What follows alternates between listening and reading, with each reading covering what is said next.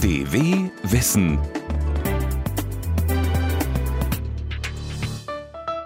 Hallo und willkommen zur Wissenschaft. Ich bin Gudrun Heise. Wir haben heute folgende Themen für Sie. Roter Schlamm und tote Fische, Wasserverschmutzung im Amazonasgebiet. Ohne viel teure Technik, eine Farm mitten in Nairobi. Und, damit es sicherer ist, Lawinensprengung in der Schweiz.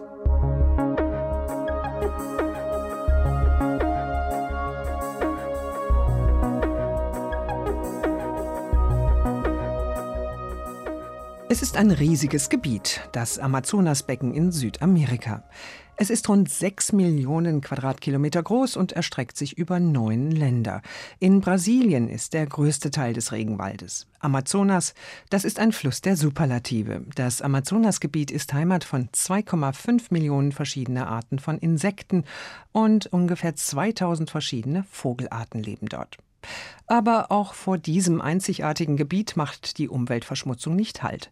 Mit den Folgen kämpfen die Anwohner im brasilianischen Barcarena mit rotem Schlamm, toten Fischen und kranken Menschen. Der Verursacher ist bekannt, ein norwegischer Aluminiumhersteller. Es klingt schon fast zynisch. Hydra Alunorte hat sich für das, was sie angerichtet haben, entschuldigt und auch entsprechende Maßnahmen angekündigt. Die Bevölkerung beruhigt das kaum. Sie bleibt skeptisch. Mehr dazu von Anne Harberg. In Flipflops stehen sie im roten Matsch und halten dem fest verriegelten Eisentor Plakate entgegen. Hydro ist der Krebs von Barcarena, steht auf einem. Die Anwohner der Amazonasstadt Barcarena protestieren gegen das Unternehmen Hydro Alunorci. Es ist die größte Aluminiumschmelze der Welt. Tochterunternehmen der norwegischen Norsk Hydro mit Sitz mitten im Regenwald Nordbrasiliens. Sie haben das Wasser verseucht, sagt eine bereits ältere Frau und hält wütend eine Plastikflasche in die Luft. Darin eine rotbraune Brühe. Übelkeit, Durchfall und Fieber. Meine zwei Söhne und meine Enkelkinder sind krank. Die jüngste ist gerade mal neun Monate und ihr Körper ist angeschwollen. Sie hat Ausschlag, spuckt und hat Durchfall. Alles begann mit schweren Regenfällen im Februar. Die Klärbecken liefen über, roter Schlamm floss aus, bahnte sich über kleine Flussarme den Weg auf die Felder und in die Brunnen der rund 400 direkt betroffenen Nachbarn. Luftaufnahmen zeigen mit rotbraunem Schlamm überzogene Dörfer und Stadtviertel. Damit habe man nichts zu tun, hieß es zunächst vom Unternehmen. Giftiger Schlamm sei nicht ausgetreten. Die Realität von Anwohnern wie Anderson Pinheiro sieht anders aus. Alles hat sich verändert. Die Fische sind verelendet, die Pflanzen sterben ab. Wir dürfen die Früchte der Felder nicht mehr essen. Nichts können wir mehr anbauen. Und Trinkwasser gibt es nur noch aus dem Kanister. 20 Liter am Tag, viel zu wenig für eine ganze Familie. Flüsse und Grundwasser sind verseucht. Das haben Marcelo Melo und sein Team vom Gesundheitsinstitut Evandro Chagas nachgewiesen. Blei, Aluminium und andere Schwermetalle haben sie gefunden, teils in 25 mal höherer Konzentration als die gesetzlichen Grenzwerte. Wir haben Daten zwischen dem 17. und 19. Februar gesammelt. Das ist die Zeit der Überflutung. Darin haben wir Rückstände von Metallen gefunden, die so nicht in der Natur auftauchen. Und wir haben gesehen, dass das rote Wasser von der Fabrik Richtung Wald floss. Ich weiß nicht, was man noch für Beweise braucht. Das musste nun auch die Hydro Alunorci eingestehen. Über Wochen hatte der Aluminiumproduzent, der auch nach Deutschland exportiert, jegliche Verantwortung von sich gewiesen. Dann kam heraus, es existieren drei nicht registrierte Überlaufrohre, über die Klärschlamm in die Umgebung entweichen konnte. Besonders brisant, Hauptanteilseigner am Mutterkonzern Norsk Hydro ist Norwegens eigene Regierung. Gleichsam größter Geldgeber des Fonds Fundo Amazonia, der für den Schutz des Amazonas-Regenwaldes kämpft. Wie passt das zusammen, fragt sich nicht nur Barcarenas Bürgermeister Antonio Vilassa. Agora interessante aqui, muito bonito. Na sua casa você não faz. Interessant, oder? Zu Hause machen sie alles schön nach Vorschrift, aber dann kommen sie hierher, exportieren die Rohstoffe und lassen uns den Dreck zurück. So geht das nicht. Nun gab es eine Entschuldigung vom Konzernchef der Norsk Hydro, Svein Richard Brandzek. Es werde eine interne Prüfung und Investitionen geben, um künftig alle Umweltauflagen zu erfüllen. Die brasilianischen Behörden haben dem Unternehmen und größten Arbeitgeber der Region zusätzlich eine Strafe von umgerechnet 5 Millionen Euro auferlegt. Doch die Anwohner bleiben skeptisch. Bereits 2009 sollte Hydro Alunorci wegen einem ähnlichen Vorfall umgerechnet mehr als 4 Millionen Euro zahlen. Doch das ist bis heute nicht geschehen. Zusätzliche Brisanz gewann der Fall durch die Ermordung eben jenes Anführers einer Anwohnervereinigung, der die Verschmutzung gemeldet hatte. Bisher ist der Mord nicht aufgeklärt. Laut der Vereinigung habe es zuvor aber Drohungen von Polizisten gegeben, die nebenher als Wachmänner für die Hydro Alunorci arbeiteten. In vielen afrikanischen Ländern ist die Situation auch nicht gerade rosig. Hinzu kommt, dass Jobs oft Mangelware sind, etwa in Nairobis Slums. Die Zukunftsaussichten gerade für junge Leute sind meist miserabel. Eine Gruppe junger Männer in Huruma hat einen ungewöhnlichen Weg gefunden, sich ihren Lebensunterhalt zu sichern. Unterstützt vom Agrarministerium bauen sie eine Farm auf. Ziegen, Hühner, Tauben, Enten, Hasen und sogar Meerschweinchen laufen über die Straße und liefern Milch, Eier, Fleisch und ein Einkommen. Landwirtschaft etwas anders, möglichst umweltfreundlich und ohne Chemie und komplizierte Technik, wie Linda Staude berichtet. Das laute Schnalzen heißt Essenszeit. Aufgeregte Hühner drängen sich um Kevin Udoni und seinen kleinen Eimer voller Kraftfutter. Ein paar Ziegen kommen dazu und warten gierig darauf, dass sie ein paar der gelben Körnchen ergattern können. Aber Kevin drängt ihre Köpfe beiseite. Die Ziegen mögen das Futter mehr als die Hühner, aber sie dürfen es nicht haben. Wenn sie zu viel davon fressen, bekommen sie so schlimme Blähungen, dass sie daran sterben können. Dann müssen sie operiert werden. Kevin scheucht die widerwilligen Ziegen zu ihrem eigenen Trog mit dem richtigen Futter. Der junge Mann sieht aus wie ein typischer Farmer. Grüner Overall, dicke Gummistiefel. Aber seine Farm ist gar nicht typisch. Eine Sackgasse in Huruma, einem Slum mitten in Nairobi. Bauer war nicht gerade der Traumberuf für ein Großstadtkind wie ihn. Ich persönlich habe nie etwas über Ziegen gelernt. Als ich noch in der Schule war, habe ich auf die Landwirtschaft herabgesehen. Ich habe gesagt, dass Bauer sein nur etwas für Dummköpfe ist. Nach der Schule hat er seine Meinung geändert. In Slums wie Huruma haben junge Leute nicht viele Möglichkeiten. Die Arbeitslosenquote in Kenia liegt nach den jüngsten UN-Zahlen bei über 40 Prozent. Unter Jugendlichen ist sie noch höher. Es gab keine Jobs. Die Gegend war fest in der Hand von Verbrecherbanden. Wir wurden ständig verhaftet. Hier war es wie im Dschungel. Viele haben angefangen, Marihuana zu rauchen und zu trinken. Aber Kevin Udunyi hatte schnell genug von zu viel Alkohol und Drogen. Zusammen mit ein paar Freunden hat er die Huruma Town Jugendgruppe gegründet und angefangen, Müll zu sammeln, der in Nairobi Slums einfach auf den Straßen landet. Die Stadtverwaltung bezahlt dich nicht dafür. Das tun die Bewohner, die ihren Müll gesammelt haben wollen.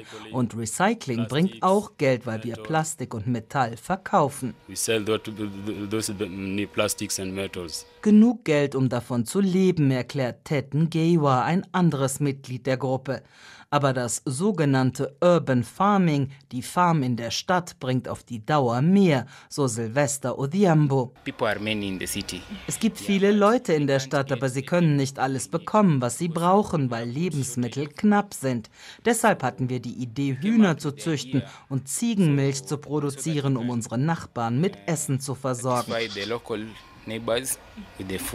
Das Agrarministerium hat den Plan unterstützt mit kostenlosen Seminaren über Tierhaltung, einem mietfreien Grundstück von der Stadt Nairobi und einem Zuschuss von umgerechnet gut 1000 Euro.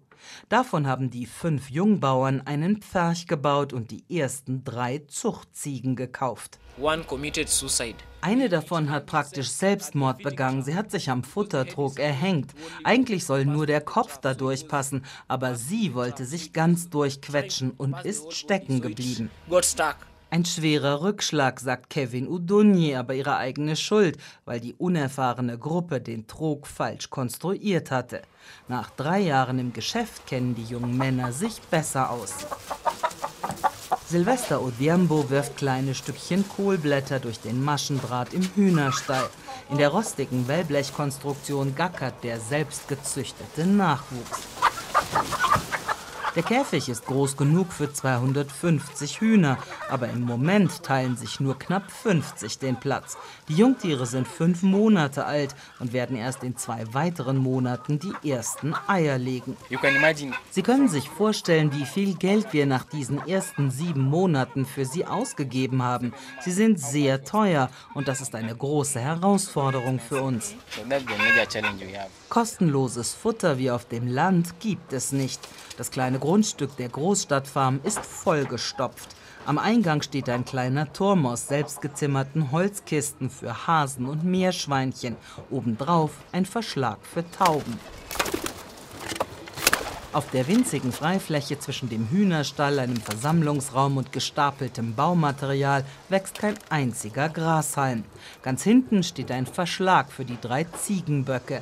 Hatari, Gefahr, steht auf einem Schild. Wir sperren sie hier ein, weil sie sehr feindselig sind. Sie beißen und stoßen, sehr feindselig. Die weiblichen Ziegen laufen genau wie die Legehennen frei bis auf die Straße, aber die ist asphaltiert.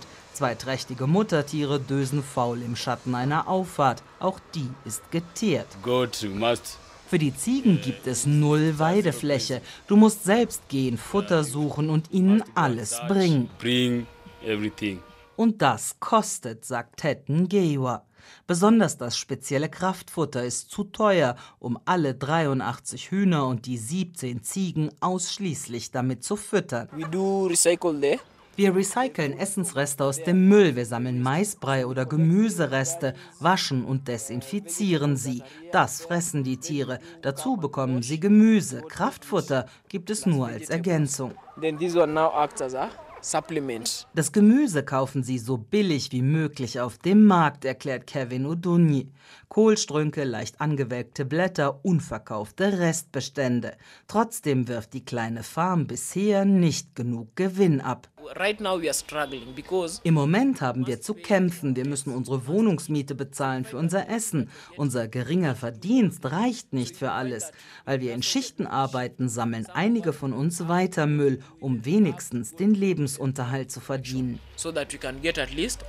Aber das wird sich ändern, sobald sie genug Tiere gezüchtet haben, sagt er. Dreimal so viele Hühner und doppelt so viele Milchziegen für den Anfang. Denn die Kunden wollen jetzt schon mehr Eier, Milch und Fleisch kaufen, als die Farm liefern kann. Wenn es um Essen geht, kann man gar nicht genug produzieren. Der Magen hat die schlechte Angewohnheit, immer zu wollen, zu wollen, zu wollen. I want, I want. Sobald die Geschäfte mal so richtig laufen, will die Gruppe investieren. In bessere Ställe für die Tiere, in ein Stück Land vor der Stadt, um billiges Futter anzubauen, vielleicht in eine Joghurtproduktion. Kevin Udunyi will seine kleine Farm zu einem Ausbildungszentrum für andere Großstadtfarmer machen. We still have a lot to Wir haben noch eine Menge zu tun, sagt er. Wir stehen gerade erst am Anfang. Von der Wärme in die Kälte, in die Schweiz. Und die ist bekannt dafür, dass es dort exzellente Skigebiete gibt, aber auch große Gefahren durch Lawinen, die von den Bergen runter ins Tal stürzen. Allein in diesem Alpenland kommen dadurch etwa 23 Menschen jedes Jahr ums Leben und natürlich gibt es darüber hinaus viele Verletzte. Im letzten Winter war die Lawinengefahr in einigen Gebieten so groß wie lange nicht mehr. Lawinendienste warnen regelmäßig vor den Risiken und den Gefahren und auch gezielte Sprengungen sollen helfen, die Skipisten etwas sicherer zu machen und verhindern, dass Lawinen plötzlich und unerwartet ins Rollen kommen. Dietrich Karl Meurer war vor Ort. Zentrale von 180 Antworten. Mit dem Funkgerät in der Hand steht Walter Reichenbach an einer Skipiste unweit von Gstaad im Berner Oberland. Der Mann mit Sonnenbrille und kräftigem Schnauzbart ist der Leiter des regionalen Pisten- und Rettungsdienstes und damit verantwortlich für die Sicherheit auf mehr als 200 Kilometern Pisten, Loipen und Wanderrouten. Mit der Einsatzzentrale klärt er die aktuelle Lawinensituation ab. Kannst du mir noch die Lawinengefahrstufe sagen, bitte? Stufe 2. Bei der Einschätzung der Gefahrenlage hilft ihm der Warnbericht, den das Institut für Schnee- und Lawinenforschung in Davos täglich veröffentlicht.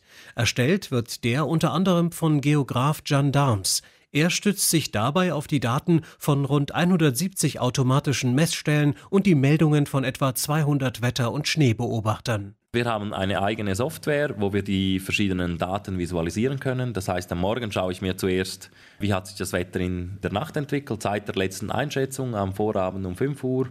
Also war die Nacht klar, hat es geschneit, wenn ja, wie viel, was hat die Temperatur gemacht, was hat der Wind gemacht. Fünf Gefahrenstufen werden unterschieden. Von Stufe 1 für geringe bis hin zur Stufe 5 für sehr große Lawinengefahr. Die Experten können vorhersagen, wie viele Gefahrenstellen es gibt und wie groß die Lawinen werden könnten. Doch, so Gendarmes, ob jetzt dann aber an einem konkreten Hang eine Lawine ausgelöst wird oder nicht, das hängt ja dann auch davon ab, ob dann an diesem konkreten Tag sich jemand in diesen Hang begibt. Hier kommt Pistenwart Walter Reichenbach ins Spiel. Wenn die Gefahr besteht, dass sich Schneemassen oberhalb der Skigebiete in Bewegung setzen, wird eingegriffen. Er und seine Mitarbeiter lösen dann gezielt Lawinen aus. Das passiert entweder mit Handsprengungen oder es gibt extra Sprengseilbahnen. Stellenweise macht man es auch aus dem Hubschrauber. Wir fliegen über den gefährdeten Hang, suchen unsere Position, wo wir dann einen Abwurf, einen gezielten Abwurf aus dem Hubschrauber tätigen und so dann den Hang zum Abgleiten bringen. Nicht nur Skipisten, auch Straßen und Bahnstrecken werden so abgesichert. Pro Winter jagt man in der Schweiz gut und gerne 80 Tonnen eines speziellen Lawinensprengstoffs in die Luft. Lawinensprengung und anschließende Pistenpräparation laufen heutzutage routiniert ab. Dennoch kann Walter Reichenbach nicht ausschließen, dass sich trotz dieser Maßnahmen Schneemassen ungeplant lösen. Auch eine gesprengte Lawine gibt nicht eine vollständige Sicherheit, also da kann eine Nachlawine kommen.